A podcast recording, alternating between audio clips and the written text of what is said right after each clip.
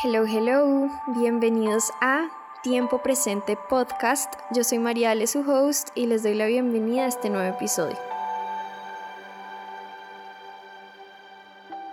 Amigos de la luz, qué felicidad de encontrarnos una vez más en este espacio. El episodio de hoy es muy especial para mí también porque traigo a una invitada. Su nombre es Liliana Cajiao y ella, además de ser una de mis mejores amigas y amiga de toda la vida desde el principio de los tiempos. Es médica, especialista en medicina psicocorporal y dula del final de la vida.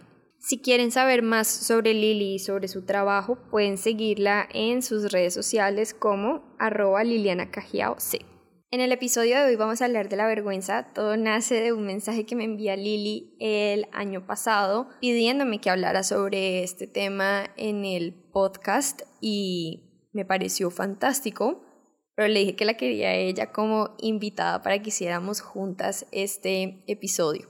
Hay una aclaración que queremos hacer y es que en este episodio hablamos de la pena y la vergüenza como conceptos parecidos Inicialmente el episodio se planteó como la pena, sin embargo entendemos que pena también puede ser relacionado al dolor y no al sentimiento de vergüenza, entonces para que no haya confusión y para efectos prácticos sepan que cada vez que hablamos de pena o vergüenza estamos hablando del mismo concepto. Empecemos. Bueno, mi Lili, bienvenida a Tiempo Presente Podcast. Estoy muy feliz de tenerte por fin en este espacio. Sé que es algo que habíamos estado planeando desde hace un buen tiempo, ya desde el año pasado, y bueno, creo que hasta ahorita se alinearon las estrellas para que esto fuera posible. Me encanta tenerte aquí. Ay, muchísimas, muchísimas gracias, Mariales. Es para mí un honor. Tan hermosa. Bueno, y la verdad, yo ya te había anticipado esto, pero eh, este episodio quiero empezarlo con una pregunta rompehielo, que ya la, que ya la conoces y es, ¿cuál ha sido tu experiencia más memorable de sentir vergüenza y qué aprendiste de eso? Bueno, yo siento que una de las veces en las que más vergüenza he tenido en toda mi vida es cuando tuve que hacer una exposición en la universidad al frente de todos mis compañeros, que eran más de 100 personas, y mm, yo normalmente no he sido muy penosa ni he sido que la vergüenza me, me paralice, pero esa vez sí sentía que se me iba a salir el corazón. Eh, no cometí como tal ningún error, pero tenía mucho, mucha pena de hacerlo. Y algo que aprendí es que muchas veces, pues todos somos humanos, está bien si cometemos errores. Antes de comenzar la charla, simplemente liberé mis expectativas, dije, yo no vengo aquí para cumplir las expectativas de estas 100 personas que me están escuchando, simplemente que voy a dar es todo lo mejor de mí. Y así fue, todo salió súper bien y siento que ya después de eso ha sido como mucho más fácil para mí cuando tengo que hablar en frente de muchísimas personas. Qué lindo. Mira que de hecho yo, esta creo que es una memoria compartida porque cuando planteé la pregunta dije, bueno, si yo me estuviera haciendo esta pregunta también, como que cuál sería ese momento donde siento que sentí mucha vergüenza y no sé si te vas a reír, pero fue cuando fue ese Halloween que nos disfrazamos como de vampiros. O sea, como que yo miro hacia atrás esa memoria y yo sé que a ver, como que nosotras en nuestro mundo y en el momento de construir ese disfraz y planearlo y todo, era como que muy cool, pero recuerdo estar como en la fiesta a la que fuimos y sentirme como un poquito avergonzada de eso, ¿no? Como, no sé, o sea, es como que no sé, no sé de hecho cómo lo recuerdas tú, pero para mí es uno de esos momentos que yo digo cringe, o sea, como que yo miro hacia atrás y es como... Mariale, ¿qué onda? O sea, de verdad, ¿en qué estaban pensando? No sé, ¿tú cómo viviste, por ejemplo, ese día? No, Creo que en esa fiesta éramos las raras, o sea, había como unas niñas así súper divas, súper lindas, disfrazadas de ángeles, de princesas sexys, como que estábamos en la adolescencia de que había muchas niñas en el mood del disfraz sexy y nosotros Hormonales. miras, pero yo me sentía diva regia, eh, Bella Swan. Me encanta, o sea, la verdad no, no esperaba reírme tanto. Pero quiero que sepa que esto es como una conversación normal con Lili, siempre son muchas risas y me encanta es como traer esta memoria compartida porque para mí, o sea, yo sí la recuerdo como con un poquito de qué oso, como que me hubiera gustado cambiar cambiar ese momento, pero bueno, sé que hace parte también como de la de la historia, pero también como que cuando miro hacia atrás me quedó como algo muy bonito de ese momento y es que pues de vergüenza no se muere nadie. O sea, yo, yo después de eso no me morí. Creo que si mucho recordamos ese disfraz, nosotras, yo estoy segura de que nadie hoy en día se sienta a decir, ah, sí, el disfraz de vampiros que usaron esas niñas por allá en el 2000, no sé qué. O sea, es como... Creo que a veces le damos un poder más grande a la vergüenza del que, del que realmente tiene y como que pienso cuál, cuál hubiera podido ser como el peor escenario de eso y fue como ninguno, o sea, yo sigo viva, sigo creciendo, sigo evolucionando. Hoy ya miro hacia atrás y como que me río de ese momento, pero definitivamente creo que es de los momentos en los que he sentido como un poquito más de vergüenza y creo que no he dado el contexto suficiente, pero Lili mencionó algo que fue muy importante, que fue que, claro, había como mujeres disfrazadas así como súper sexy, no sé qué, tipo, yo no recuerdo que a ninguna de nosotras nos sacaran a bailar en esa fiesta. Y siento que, eso... que no. Yo creo que esa fue como una desilusión muy grande mía porque yo decía, porque nadie quiere bailar conmigo. Claro, voy y miro las fotos. Estas niñas con cara pálida jugando a ser vampiros, Dark. Será como, bueno, quizás si éramos un poquito las niñas raras de la fiesta. Pero bueno. Creo Pero éramos auténticas. total, total. Además que, claro, estábamos viviendo esa adolescencia no la hormonal, ¿no? Como de, como empezar a explorar incluso también como nuestra sexualidad desde ese momento, no, sino que estábamos en un mundo de fantasía, soñando con un Edward Cullen, o sea, soñando con vampiros y licántropos, entonces pues nada, antes tienes toda la razón que es muy lindo como poder abrazar el haber escogido ser auténticas en ese momento. Me encanta eso, mi Lili. Exacto, y yo creo que la vergüenza en la adolescencia es algo muchísimo más frecuente que en la adultez, ¿no? Porque en la adolescencia estamos en una etapa en la que primero pues tenemos un miedo a ser juzgados mucho mayor y segundo pasamos de la infancia en la que uno de niño muchas veces es muy imprudente, entonces ya le, le enseñan a uno a callarse, ¿no? A, a encajar en la sociedad, a no ser imprudente, a todo eso. Entonces ya en la adolescencia uno viene con eso de no puedo ser imprudente, debo encajar. Entonces todo eso hace que la vergüenza vaya creciendo en, en nosotros, sobre todo en la adolescencia, hasta que ya uno va desconstruyendo todas esas capas como en la adultez. Total, Mili, ahorita mencionaste algo y esto también me lo dijiste cuando tomamos la decisión de grabar este episodio y es un poco como que el impacto que tuvo para nosotras crecer como en ese entorno y en ese colegio de monjas. Cuéntanos un poquito más de eso porque a mí me encantó cuando lo mencionaste.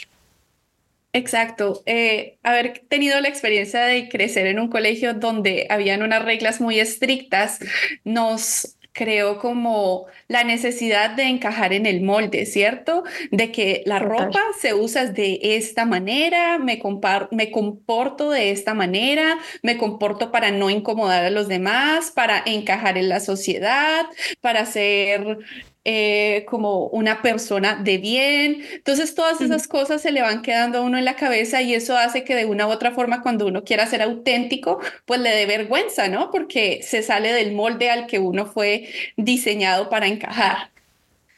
Mi Lili, ¿y tú en qué momento te diste cuenta de que estabas dentro de ese molde? O sea, ¿en qué momento tú dijiste, siento que estoy como encapsulada o encarcelada en un molde y es no me estoy permitiendo ser yo. Pienso que el viaje inicial mm, comenzó cuando entré a la universidad, ¿cierto? Cuando ya entré a la universidad, estudiaba con gente de muchísimas partes del país, estaba en un entorno totalmente diferente al que solía estar. Eh, había personas que se vestían de muchísimas formas y a nadie le importaba cómo se vistieran. Y eso para mí fue como todo un paradigma, ¿no? Porque yo estaba acostumbrada a que las niñas se visten es con la falda larga, la rodilla. Las niñas se visten como niñas decentes, todas esas cosas. Entonces para mí fue como, wow, hay gente que no se está vistiendo así y que igual está logrando cumplir sus sueños. Entonces ahí como que comenzó ya ese paradigma y pero no lo trabajé de manera tan consciente hasta los últimos cinco años que ya, digamos, la vida me sacó de la burbuja completa que tenía y me trajo a vivir a Estados Unidos. Y acá ya me di cuenta que el mundo es infinito, o sea, hay gente que se viste como se le dé la gana y nadie está mirando que si se puso esto, que si se puso lo otro, y eso no influye tampoco en cómo se quieren construir ellos a nivel profesional, que es algo que, que yo tenía la concepción cuando estaba en Colombia, ¿no? Que si uno tiene tatuajes, entonces no puede ser un profesional exitoso, como preconcepciones que van estando en nuestra mente. Entonces me fui quitando todo esto pero algo que de verdad realizó ese shift en mi cabeza para trabajar de manera muy consciente todo lo de la vergüenza fue haber leído, me, haber leído el libro de Glennon Doyle que se llama Indomable. Ahí ella habla cómo muchas veces los seres humanos, especialmente las mujeres en la sociedad, estamos como condicionadas a encajar en el molde y eso nos lleva a tener vergüenza en muchísimas cosas, la vergüenza en la manera en la que nos comunicamos, en la manera en la que eh, nos desarrollamos, nos desenvolvemos laboralmente en la sociedad y en la manera en la que nos vestimos.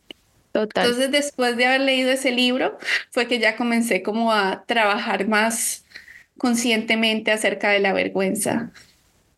Qué lindo. Y quiero que también, o sea, sepan que con Lili hemos venido teniendo como un proceso también eh, juntas, yo acompañándola en todo este tema de estilo personal y creo que para mí ha sido, o sea, como esa confirmación de que se están haciendo como las cosas bien, porque para mí ver el avance en Lili, te lo digo mi Lili, es como que ha sido hermoso. Cada vez que recibo como un mensaje tuyo, como de cambios que hiciste, de cosas que estás implementando, de cómo te estás conectando más contigo mismo, es como, wow, o sea, me vuela la cabeza y, y me encanta porque de ahí, de hecho, nació como la idea de hacer este episodio. Un buen día Lili me dijo, Mari, estaba haciendo journaling, salió este tema de la, de la pena, de la vergüenza y como que estaría bueno que lo hablaras en el podcast. Y yo dije, estaría buenísimo que lo habláramos las dos en el podcast. Porque quisiera que compartieras también lo que me contaste tú en esa nota de voz con los Mary Janes, con esos zapatos que ahora estás como usando y que antes era como un no rotundo. Exacto. No, y ahora que mencionaste eso, eh, acabo de caer en cuenta que al mismo tiempo que me comencé a leer el libro de Indomable de Glennon Doyle, estaba yo también eh, haciendo el primer taller que hice contigo, porque te acuerdas que hice ¡Ah! dos. Claro, tú hiciste dos. sí, entonces ha sido como un proceso muy de la mano. Ay, qué lindo. Em, y eh, sí, ha sido de muchísimo descubrimiento. Siento que yo antes me vestía muy, muy básica. Veía que las personas a mi alrededor se vestían como de sudadera, camiseta básica, pantalón básico, zapatos muy oscuros y ya lo más cómodo posible. Y yo me comencé a vestir de esa manera, pero era muy paradójico porque a pesar de que fuera ropa cómoda, como ropa de hacer ejercicio, yo me sentía incómoda porque yo decía, ah no soy así, que por eso fue lo que la primera vez te escribí. Yo, Mariale, me siento perdida, o sea, me estoy vistiendo con ropa cómoda y me estoy vistiendo como los demás se visten aquí, pero siento que esa no soy yo. Total. Entonces comencé a usar ropa más cómoda, pero ropa que de verdad me gustara a mí y mm, hice, Mariale en sus talleres a veces nos hace crear un tablero donde ponemos como cosas que nos gustan. Y yo esa vez, la primera vez puse muchas cosas ahí que me gustan, aleatorio, y puse unos zapatos que son como mafaldas o Mary Janes, que son como unas baletitas y lo dejé allá en el olvido y ya en diciembre volví a abrir ese tablerito y dije, ay, yo, yo me quiero comprar esos zapatos, me parecen muy bonitos y como que entró ese pensamiento eh, intrusivo que me decía, no, Liliana, esos zapatos son de niñita chiquita, esos zapatos que te vas a poner eso, además con qué te los vas a poner, no, eso qué pasa. Y yo, ay, no me importa, me voy a comprar esos zapatos. Y dejé de a un lado esos pensamientos intrusivos y me compré mis zapatitos así de niña chiquita y ahora me los pongo. yo dichosa, encuentro con qué ponérmelos y si no he ido también comprando como más faldas y más cosas con las que los puedo usar. Entonces, muchas gracias Mari por... Eh, acompañarme en ese camino de construcción de mi estilo personal. Con mucho amor, es que tú también me estás acompañando y además quería decirte, mira lo visionaria que fuiste porque el primer Styling Your Essence fue como, no sé si fue a principios del año pasado quizás, y mira que ahorita los Mary Janes son tendencia. O sea, es como que los estamos viendo por todos lados. O sea, eres, una pero mi Lily, pero, o sea, me encanta, me encanta, así bien coquete.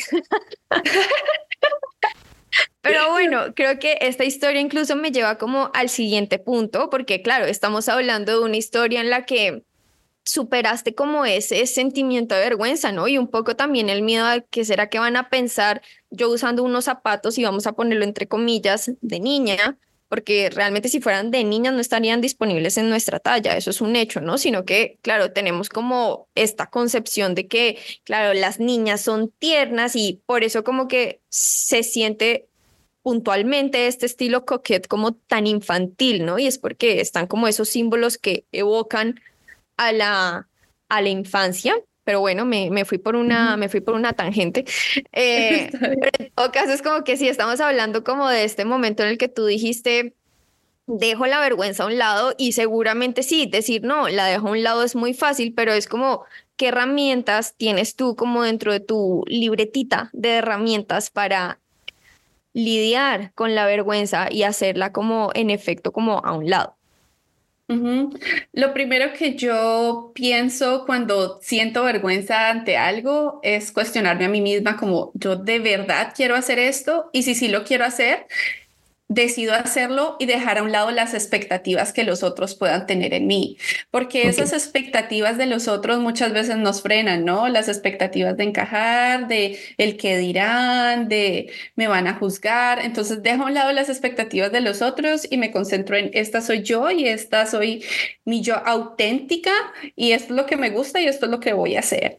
Eh, eso como con respecto al estilo personal y mm, con respecto a otras situaciones en las que me da mucha vergüenza, pues lo primero es ser autocompasiva, eh, practicar la autocompasión y entender que está bien sentir ese tipo de emociones. Es la vergüenza es un mecanismo de defensa que todos los seres humanos tenemos, o sea, es normal. Y mm, decidir como mm, que no me frene esa vergüenza, sino que abrazarme a mí misma y seguir adelante y movilizar ese sentimiento. Eh, la tercera como opción es tratar de ver las situaciones desde afuera o como dicen en inglés como think out of the box, como ver los posibles e-, escenarios desde otro punto de vista. Entonces, decir como si esta persona, si otra persona hiciera lo que yo estoy haciendo, yo cómo vería a esa persona.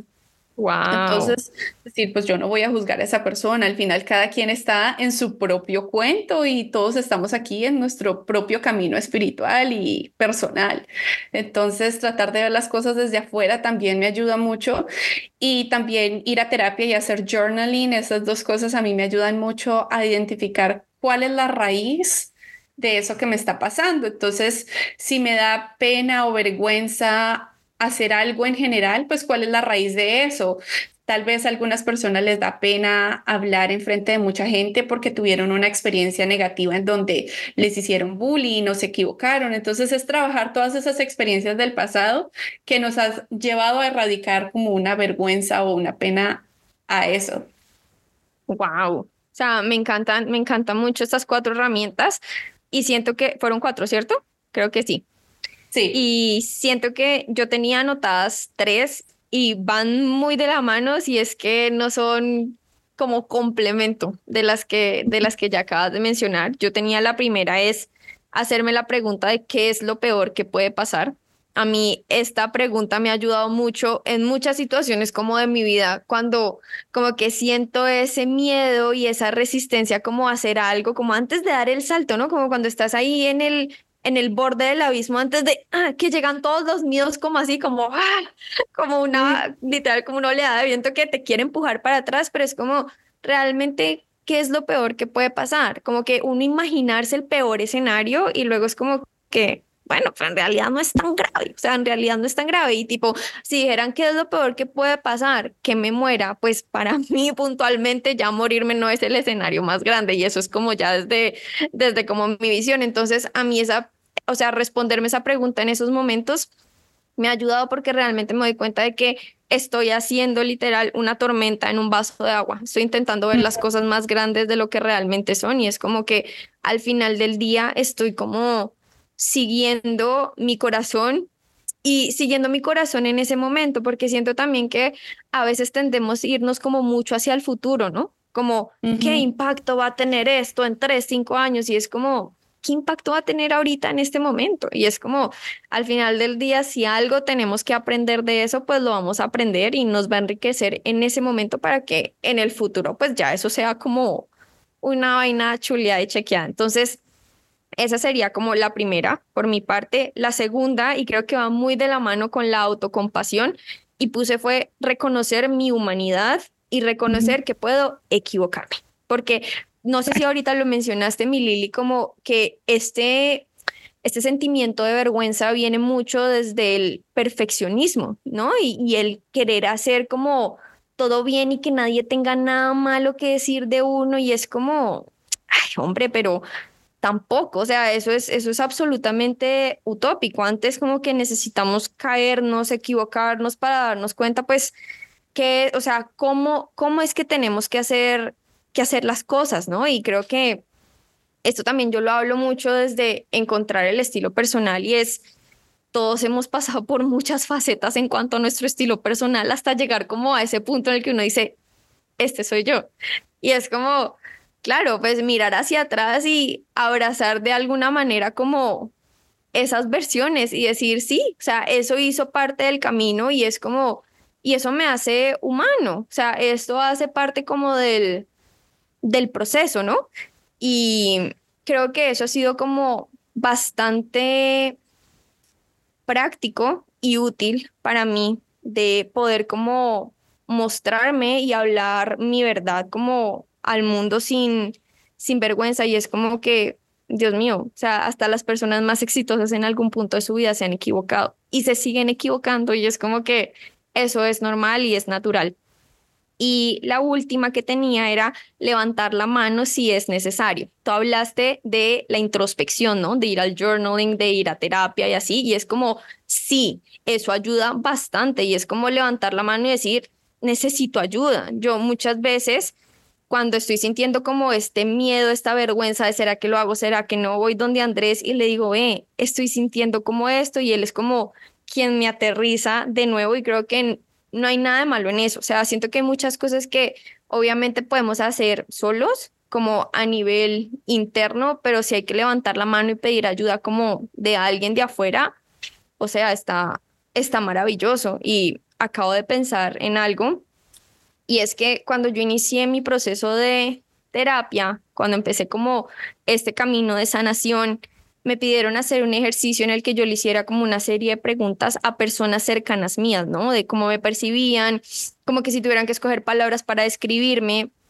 como que cómo, cómo era, porque me di cuenta de que yo me tenía en un autoconcepto pésimo, o sea, como que básicamente Mariale no servía para nada.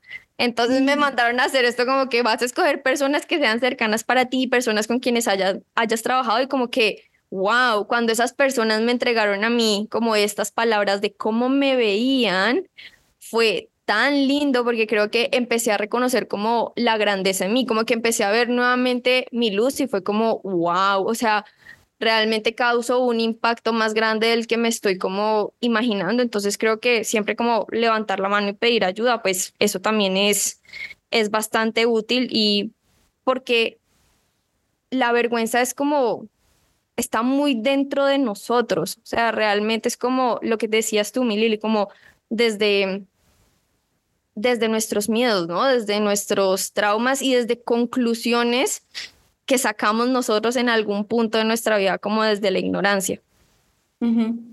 Totalmente. Y dijiste algo súper lindo, que habías comenzado a reconocer la grandeza que hay en ti. Pienso que deshacernos de todas esas cosas que nos llevan a la vergüenza, o sea, de eh, eh, pensamientos limitantes o de creencias, nos ayuda a conectar con quién somos verdaderamente nosotras. Y acá tenía una, frase, una frase que dijo Glennon Doyle en el libro que te mencioné, y es que dice, cuando una mujer entiende por fin que complacer al mundo es imposible, es libre para descubrir cómo complacerse a sí misma. ¡Wow!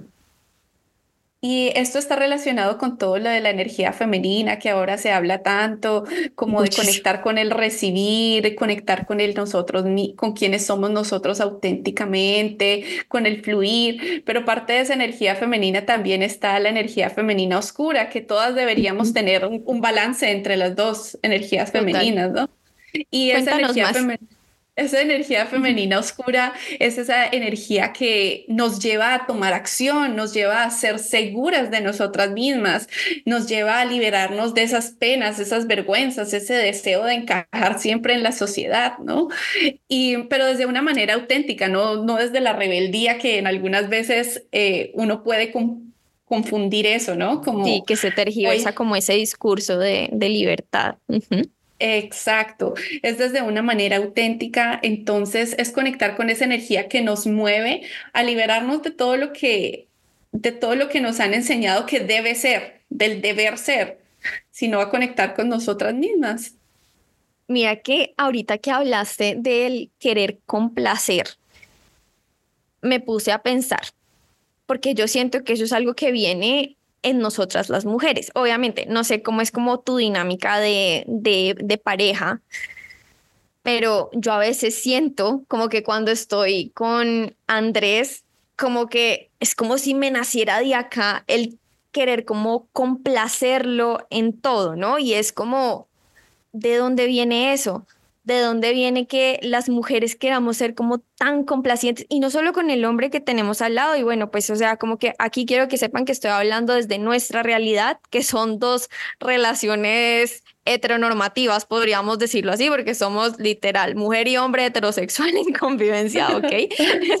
pero sí, como que lo veo muy cercano en mi relación de pareja, pero luego como que lo traslado a la esfera social y es por de dónde viene ese deseo de querer complacer a todo el mundo, porque me he encontrado en situaciones en las que quiero ser complaciente con todo el mundo y tenerlos a todos contentos. Y es, ¿qué opinas tú de eso, Milil? Es insostenible, es insostenible en todo tipo de relaciones, en amistades, en relaciones de pareja, en relaciones laborales. Es totalmente insostenible querer complacer porque nos lleva a la frustración. Y cuando hay frustración, nos detenemos y nos alejamos de nuestra esencia y nos alejamos de lo que de verdad nosotros queremos hacer o ser. Entonces, siento que es normal que en algún momento queramos complacer, o sea, hace parte como de ese deseo humano de querer encajar, pero todos debemos por lo menos tomar un momento para analizar desde otra perspectiva eso y decir como, bueno, ¿hasta qué punto estoy complaciendo mucho? ¿No? Mm. Porque pues complacer eh, desde una forma consciente pues no hay problema, pero ¿hasta qué punto estoy renunciando a quién soy yo o a mis principios o a quién quiero ser o hacer solo por complacer al otro? Total. Sí, o sea, la verdad, como me, dejas bastante como pensativa como alrededor de, de ese tema y dije, bueno, lo, lo, quiero, lo quiero sacar en este, en este espacio porque me llegó y fue como, wow, sí, o sea, la verdad es como desde como desde qué lugar estamos buscando como complacer a todo el mundo por encima de complacernos a nosotros mismos y no es como verlo como desde esta visión tan egoísta de soy yo y solo yo, no, sino que es como, claro, porque pongo a los demás por encima por encima mío. Y no sé si esto sea una realidad que también vean los hombres, o sea, lo hablamos nosotros desde nuestra realidad de ser como mujeres, pero siento que seguramente muchas otras mujeres como que se sienten identificadas, identificadas con esto y es, sí, ¿no? Es como el sentir que crecemos queriendo ser puestas dentro de un molde y no, o sea, no nos dejan como tampoco explorar a nosotras qué queremos ser y, y quién queremos ser. Y es como que, es como si usaran la vergüenza como un mecanismo de control, como que, es verdad, como si desde la vergüenza nos puedan como contener a nosotras, como que nos puedan controlar. Totalmente de acuerdo. Y pienso que no solo pasa con mujeres, también pasa con muchísimos hombres, sobre todo que todavía hay algunas sociedades bastante conservadoras en las que el hombre le ha metido en la cabeza que tiene que hacer ciertos roles, ser de cierta forma.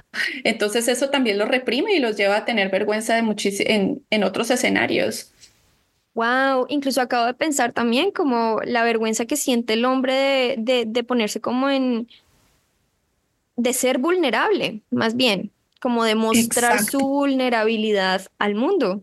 Totalmente de acuerdo, totalmente de acuerdo. O a veces la vergüenza que sienten también los hombres en el ámbito laboral de que tienen una expectativa muy grande sobre cosas que deben cumplir, entonces cuando no las cumplen se sienten como fracasados o avergonzados con ellos mismos o con la sociedad por no cumplieron, porque no cumplieron esas expectativas. Wow, y quizás ni siquiera se están dando cuenta que ellos ya se están cumpliendo como a ellos mismos. Es como, wow, eso está muy powerful.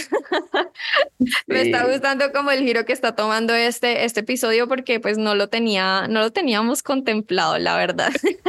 Pero Lili me dijo algo muy sabio como vamos a fluir, vamos a conversar y, y bueno, es que siento que este tema de la vergüenza da como mucha tela para, para cortar y creo que me parece muy lindo porque de verdad siento que, yo siento que ahorita ya hay como un despertar más como colectivo, ¿no? De abrazar la autenticidad y permitirnos ser y salir del molde, de dejar a un lado como el, el que dirán, como para poder vivir como desde, desde nuestra verdad, pero siento que igual es como importante seguir replicando como este, este mensaje. Hay algo que yo digo en alguna de mis masterclass y es como que no hay un despropósito más grande que compararnos o intentar ser como alguien más, porque eso es perdernos la oportunidad de conocernos a nosotros mismos.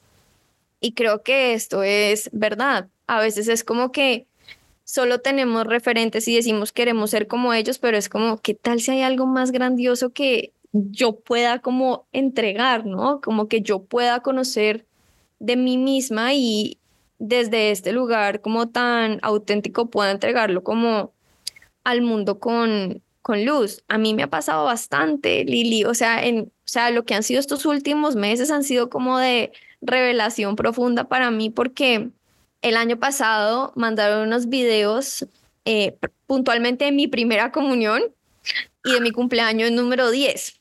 Y como que yo vi esos videos y yo decía, bueno, esta es información completamente omitida de mi existencia, yo no tengo recollection de eso en mi memoria, nada, o sea, yo sé que yo hice la primera comunión, sé que la hicimos en el colegio, luego que la recepción fue en el Club Popayán y eso era, era todo, pero la María Alejandra que estaba habitando ese momento, la tenía completamente, o sea, olvidada y para mí fue muy impactante porque me encontré con una María Alejandra bueno, diva, ella siempre ha estado, la María le diva, pero marica, la que, la que aplaudía así y todo.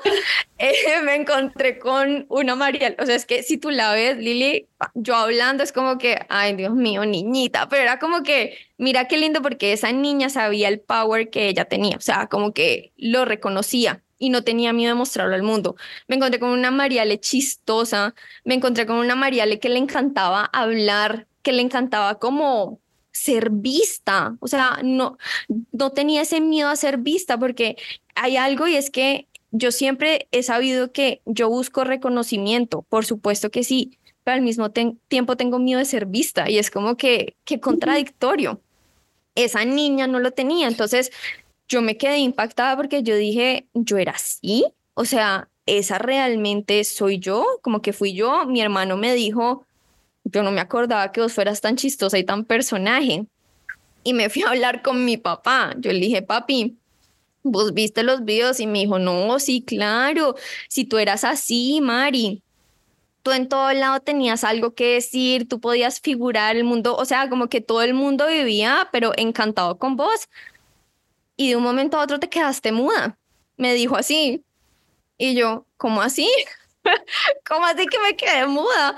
Y me dijo, sí, por allá como en tu adolescencia, 13, 14, por allá. Él me dijo los 15 años, yo sé que fue mucho antes. Y eso la verdad me impactó mucho porque fue como, marica, o sea, yo apagué a esa niña.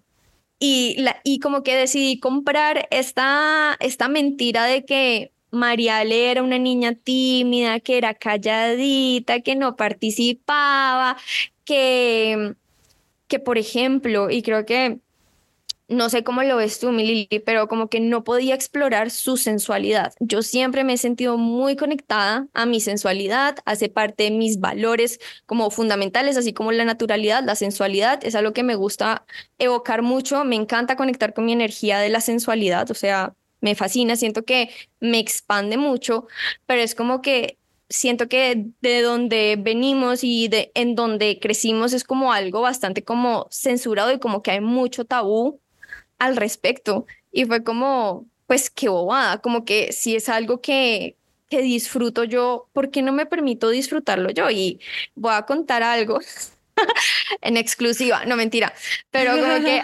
Andrew y yo hicimos este mes una sesión de una sesión de fotografías íntimas y fue como desde el miedo, o sea, fue desde el miedo de, ay, qué cosita, pero era como algo que ambos queríamos explorar te digo que fue una cosa loca, o sea, fue muy loco lo natural que se dio, fue muy loco lo cómodos que nos sentimos en nuestra desnudez frente al lente de alguien más.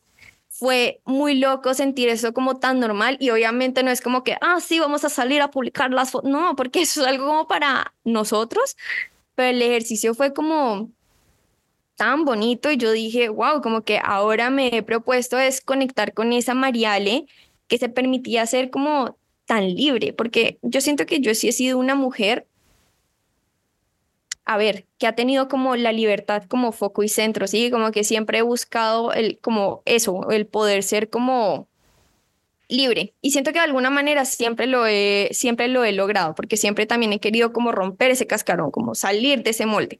Solo que nunca antes en mi vida me había sentido tan cómoda haciéndolo porque me daba miedo. Me daba miedo sentir que estaba saliendo de ese molde, que quería como romperlo y que quería alejarme de eso. O sea, como que sentía algo de, de culpabilidad. No sé si me entiendes, Didi. Claro, y yo pienso que el miedo está como de una u otra forma ligado a la vergüenza y a ese sentimiento de autocastigarnos por hacer algo que nos enseñaron que no se debía hacer. Y yo pienso que nosotras crecimos como en una sociedad muy conservadora en su momento y nos enseñaron a ser las niñas buenas, las niñas que no hablan, las niñas sumisas. Entonces, por eso cuando vamos a hacer algo que es por fuera del cascarón nos da vergüenza, nos, nos enseñaron a que estaba bien decir, ay, qué pena, ay, no.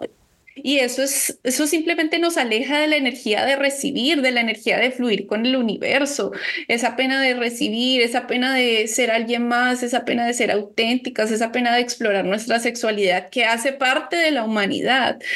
Y mm, yo estoy muy orgullosa de que al menos nosotros estemos como tratando de salir poco, poco a poco de ese cascarón, porque es muy triste cuando hay personas que ya están en sus 60, 70 años y siguen viviendo en ese cascarón de la pena, de la vergüenza, de que nos han enseñado que siempre tenemos que dar, pero nos cuesta trabajo recibir por la pena, por, por la pena de recibir, la pena de ser más que el otro, cosas así. Uy, me encantaría que profundizáramos más en esto, Lili, como el Claro, como la vergüenza incluso bloquea esa energía del recibir y también cómo, cómo afecta el merecimiento también, ¿no? Cuéntanos un poquito más de eso. eh, cuando nosotros, bueno, esto va a una creencia que es como muy personal, ¿no? Porque en el universo hay muchas leyes, pero pues una de esas leyes es la ley del dar y el recibir y siempre que vamos a dar lo debemos dar con la mejor intención, la mejor energía posible desde nuestro corazón y lo mismo recibir, recibir con todo el amor, con con la, con sintiéndonos merecedoras de todo lo que estamos recibiendo.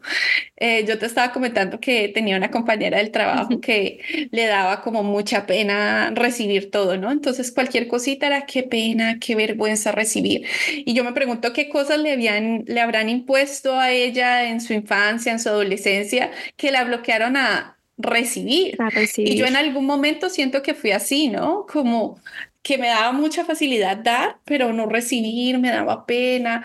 Creo que trabajé más allá de, de tratando de encontrar cuál era la raíz de todo eso y pues me encontré que me habían enseñado que recibir era ser egoísta, que yo estaba aquí era para dar, para dar, para dar. Y ya he ido como trabajando eso y me he dado cuenta que si uno da, también recibe y debe recibir con la misma energía que uno está dando literal, con los brazos abiertos. Totalmente de acuerdo. Mira que sí. Y es que, pues yo creo que ese es un tema ya como de nuestra sociedad y es que a pesar de nosotras ser mujeres, siento que sí crecemos mucho trabajando es la energía masculina, que es esta energía del dar, ¿no? El dar y también de el producir y hacer y yo mujer luchona y yo puedo sola y es como no, como que también está bien uno, lo que tú dices, como que abrirnos a recibir. Y yo creo que muchas veces, y no sé, creo que eso es algo que podríamos tocar, mi Lili. Yo he escuchado muchas personas que dicen, pero es que yo le doy a esta persona y no recibo lo mismo a cambio. Y yo creo que es como, tú das y el universo te devuelve pero no necesariamente es como bidireccional, ¿no? Como que si yo te doy esto, entonces tú me devuelves lo mismo, es como tranquila, o sea, como que dar con esa certeza de que el universo encuentra la forma como de, de devolvértelo, ¿verdad? Totalmente de acuerdo, es como liberar esas expectativas de que no esperar que nada del otro, nada a cambio. Nos han enseñado que todo es a cambio de algo, ¿no? Si yo te doy, tú me das, si yo entrego esto, recibo lo otro, y es dar sin esperar nada a cambio. Obviamente en algunas cosas eh, no es aplicable, pero, pero para la mayoría de cosas de nuestra vida podemos aplicarlo y es simplemente vivir sin expectativas, sin las expectativas del otro, sin las expectativas de la sociedad. Sí, pero bueno, ahí, ahí creo que nos fuimos por otra, otra tangente, pero sí, o sea, creo que es incluso como muy valioso ver cómo la vergüenza también es como que genera como una fuga energética en esta, en esta energía como del merecimiento y del, del recibir, ¿no? También como, o sea, es que incluso me cuesta entender como de dónde viene como esa raíz de me da pena recibir, porque también me he topado con muchas personas así. Es como, ven, yo todo esto, no, qué pena. Y es como que se azaran y entran en angustia y es como, recíbelo, recíbelo. De hecho, hace poquito, eh, una de mis mejores amigas me preguntó, ¿cuánto me cobras por esto? Y yo le dije, nada, no te voy a cobrar nada. Y me dijo como que, ¿sabes? Te voy a escuchar porque tú me has dicho que yo tengo que recibir, así que te lo voy a recibir. Yo, por favor, recíbelo. O sea, recíbemelo porque es un regalo que te quiero dar yo en este momento. En otro momento de la vida probablemente hubiera sido, no, qué pena, qué vergüenza, y es como que generamos ese bloqueo y es como, Dios mío, como, pero creo que eso también viene como desde ese lugar como de, de amor propio, quizás, ¿no? De uno decir, claro, yo soy merecedor de que lleguen estas cosas así, como quizás de una forma más fácil de la que yo me había imaginado. Exacto, no nos han enseñado a recibir, básicamente eso se resume a todo, nos han enseñado a dar, dar, dar, dar, pero no nos han enseñado también la importancia de saber recibir y de recibir bien. Total. recibir con los brazos abiertos. Y bueno, mi Lili, algo más que quería que tocáramos en este episodio, y creo que lo hemos ido como tocando también como por partecitas, pero como para ir eh, cerrando, ¿no? El impacto de la vergüenza en la narrativa personal y en la construcción de la identidad? Esa, esa es una pregunta bastante compleja. Yo pienso que el impacto de la vergüenza en la narrativa personal simplemente nos aleja de conectar con nuestro yo auténtico, ¿cierto? La vergüenza nos lleva a vivir con las expectativas de los otros, del que dirá, del ser juzgado, a cumplir con las expectativas de que oh, si mis padres quieren que yo haga esto, lo voy a hacer, porque si no, qué vergüenza no cumplir con las expectativas que ellos tienen en mí. O vestirme diferente, ¿no? Simplemente si yo me visto diferente, entonces me van a juzgar, no quiero ser juzgado, entonces voy a vestirme como se visten todos para simplemente encajar. Y entonces toda esa narrativa se va quedando en nosotros simplemente para cumplir con las expectativas de otros y pues nos aleja de nuestro propósito como seres humanos, que es simplemente explorar nuestra autenticidad, explorar qué es lo que hemos venido aquí a verdaderamente aprender, no simplemente a estar todo el tiempo mirando en los otros qué hace, qué no hace, qué dijo, qué no dijo, qué pensó, qué no pensó, sino yo cómo me conecto con los otros. Eh, también pienso que la vergüenza nos aleja de hacernos cargo de lo que nosotros queremos verdaderamente para nosotros, que es lo que pues, nos aleja prácticamente de la autenticidad. Hacer cosas simplemente por vergüenza al que dirán y no porque yo de verdad quiero construir o hacer eso que quiero hacer. Y pues esto afecta negativamente nuestra construcción de la identidad de una manera impresionante. O sea, ¿cómo vamos a construir identidad solo con base a lo que los otros piensen o digan. No. solo con base a lo que nos han enseñado. También ahí está el trabajo de deconstruir lo aprendido, de desaprender lo mm. que nos dijeron que teníamos que ser. Para construir identidad debemos deconstruir lo que nos dijeron que teníamos que ser. Me encanta, me encanta eso, porque sí, o sea, es que realmente yo lo digo mucho esto y es como uno empieza es de adentro hacia afuera.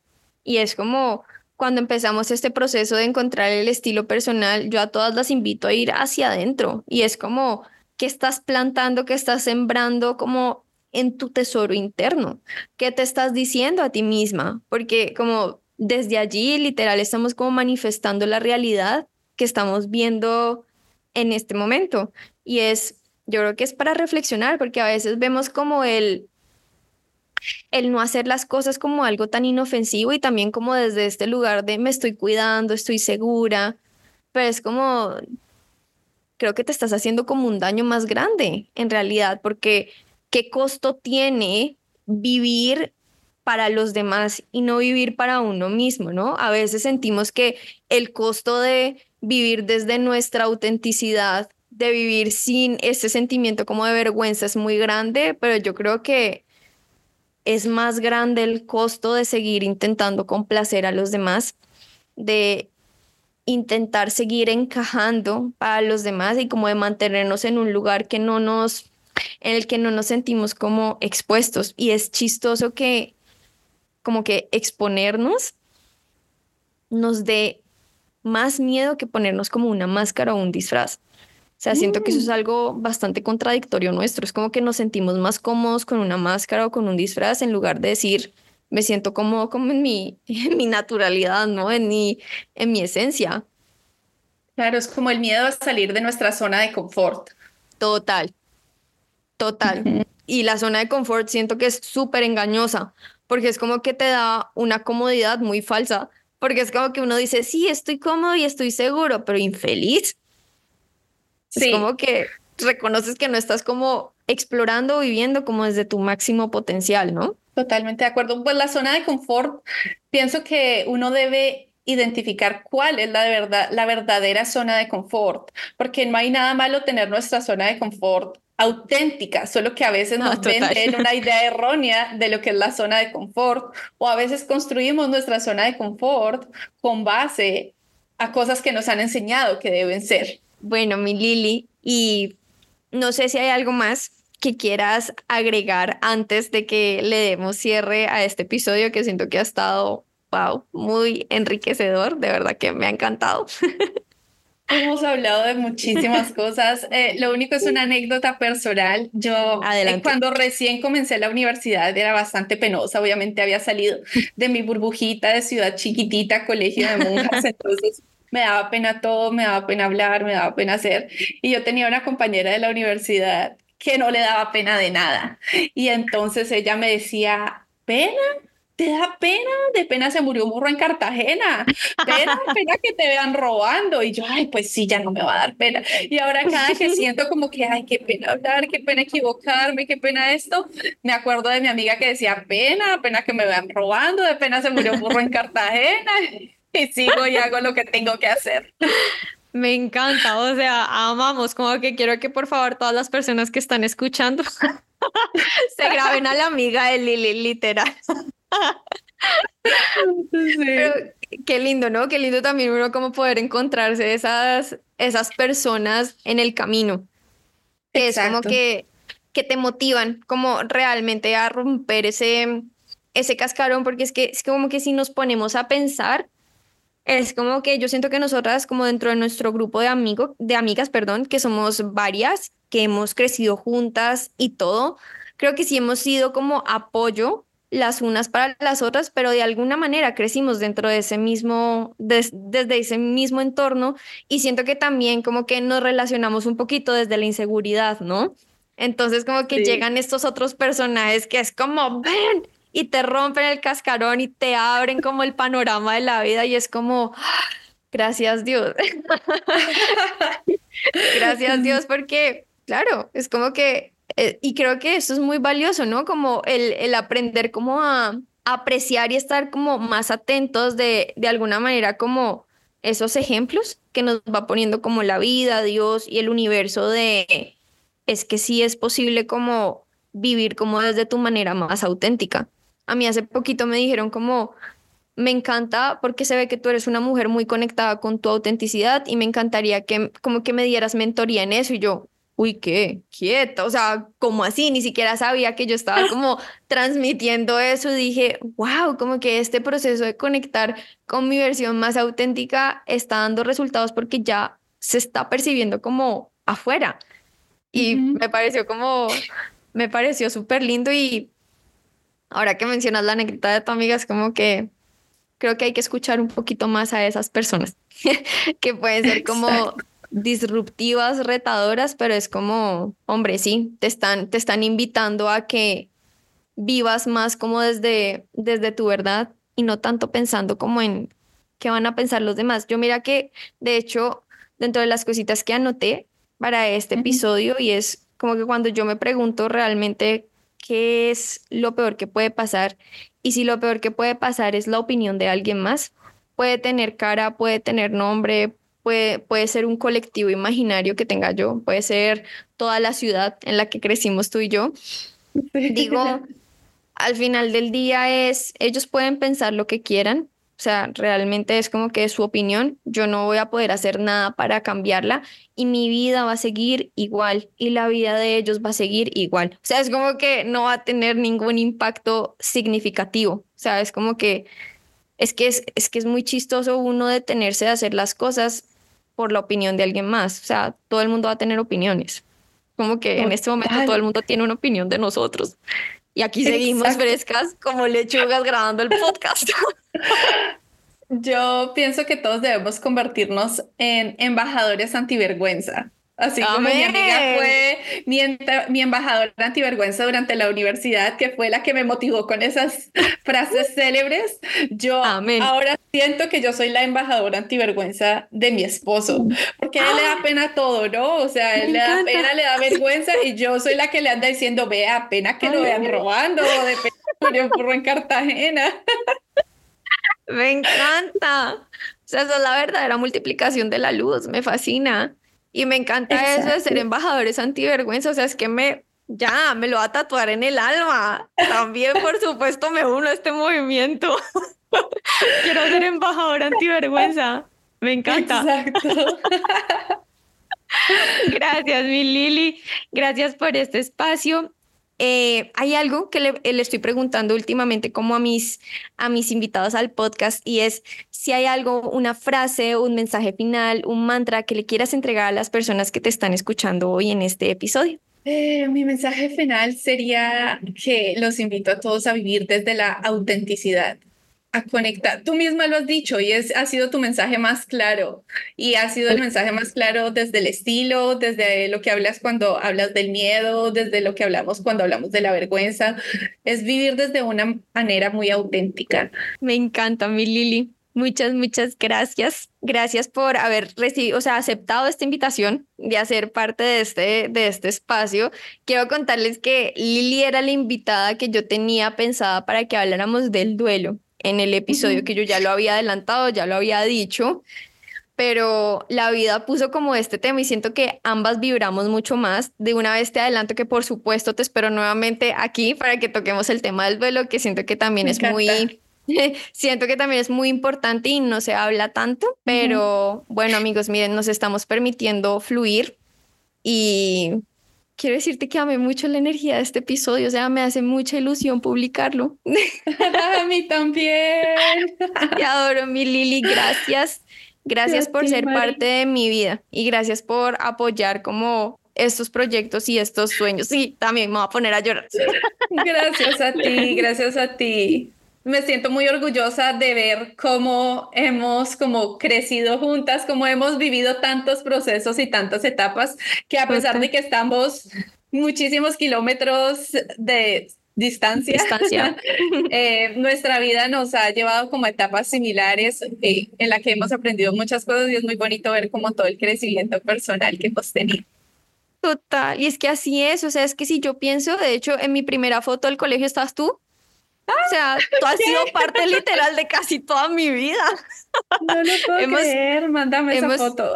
Sí, sí, la voy a buscar, hemos crecido junticas, o sea, es que ahí estás, es como que es la primera foto en, en el jardín y estás tú, está Valen, creo que está J y estoy yo en esa foto y es como, wow, desde el principio de los tiempos. Evolucionando juntas. Evolucionando juntas, me encanta. Pero bueno, ya nos estamos extendiendo. Gracias, mi Lili. Gracias otra vez. Un abrazote. Otro para ti. And that's a wrap. Gracias, gracias infinitas, amigos de la luz, si llegaron hasta aquí hoy una vez más. Me encanta de verdad sentir que estoy fluyendo más con este proyecto y bueno, creo que el resultado se ve en la frecuencia con la que estoy publicando episodios y sepan que eso me hace muy, muy feliz. También saben que amo profundamente tener invitados porque siento que la energía se multiplica y se expande mucho más. Así que bueno, eso sería todo por hoy. No olviden que en redes sociales me encuentran como arroba marialeparedesm y arroba map.stylemento. Bye.